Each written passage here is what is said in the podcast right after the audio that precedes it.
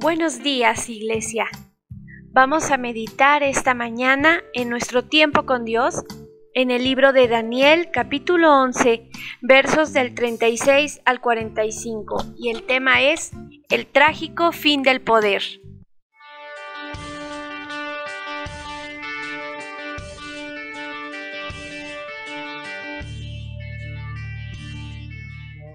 La lectura dice así, y el rey hará su voluntad y se ensoberbecerá y se engrandecerá sobre todo Dios, y contra el Dios de los dioses hablará maravillas y prosperará hasta que sea consumada la ira, porque lo determinado se cumplirá. Del Dios de sus padres no hará caso, ni del amor de las mujeres, ni respetará a Dios alguno, porque sobre todo se engrandecerá mas honrará en su lugar al Dios de las fortalezas, Dios que sus padres no conocieron. Lo honrará con oro y plata, con piedras preciosas y con cosas de gran precio. Con un Dios ajeno se hará de las fortalezas más inexpugnables, y colmará de honores a los que le reconozcan, y por precio repartirá la tierra. Pero al cabo del tiempo el rey del sur contenderá con él, y el rey del norte se levantará contra él como una tempestad, con carros y gente de a caballo y muchas naves, y entrará por las tierras e inundará y pasará.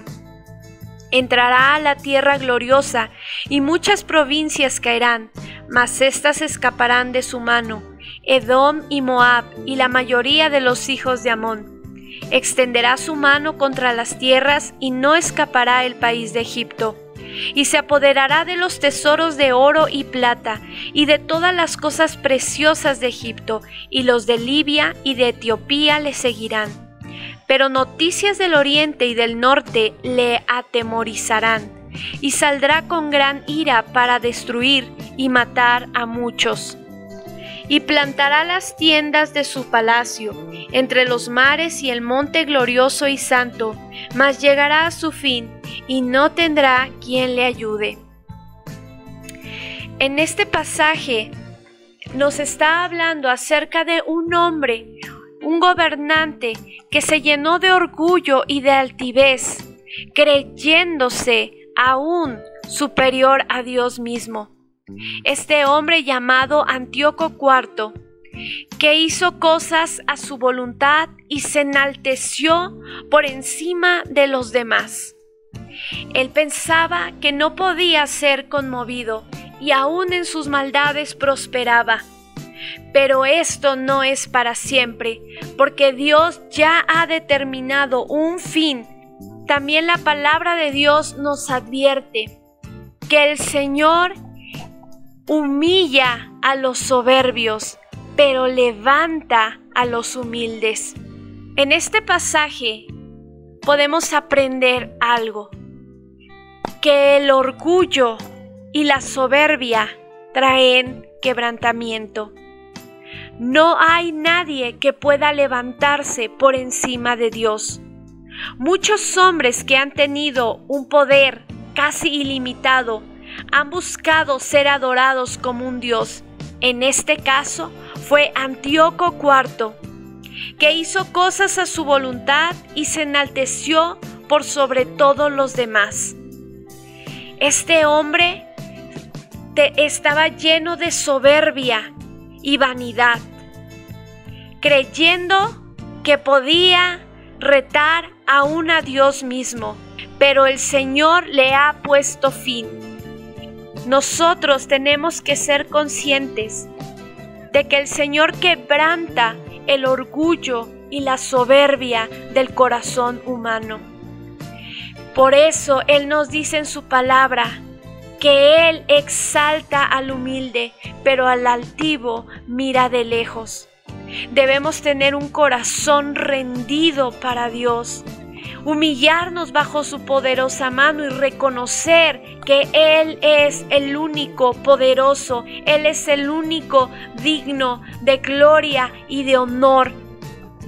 Este hombre, Antíoco IV, también es un prototipo de el anticristo. en segunda de Tesalonicenses, capítulo capítulo 2, versos del 3 al 4, nos dice: Nadie os engañe en ninguna manera, porque no vendrá sin que antes venga la apostasía y se manifieste el hombre de pecado, el hijo de perdición, el cual se opone y se levanta contra todo lo que se llama Dios o es objeto de culto, tanto que se siente en el templo de Dios como Dios, haciéndose pasar por Dios.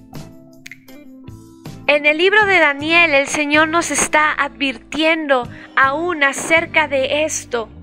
Muchísimos años atrás Dios le está revelando a Daniel que en estos en, en, los postreros días se va a levantar alguien con ese espíritu en contra de Dios, ese espíritu del anticristo.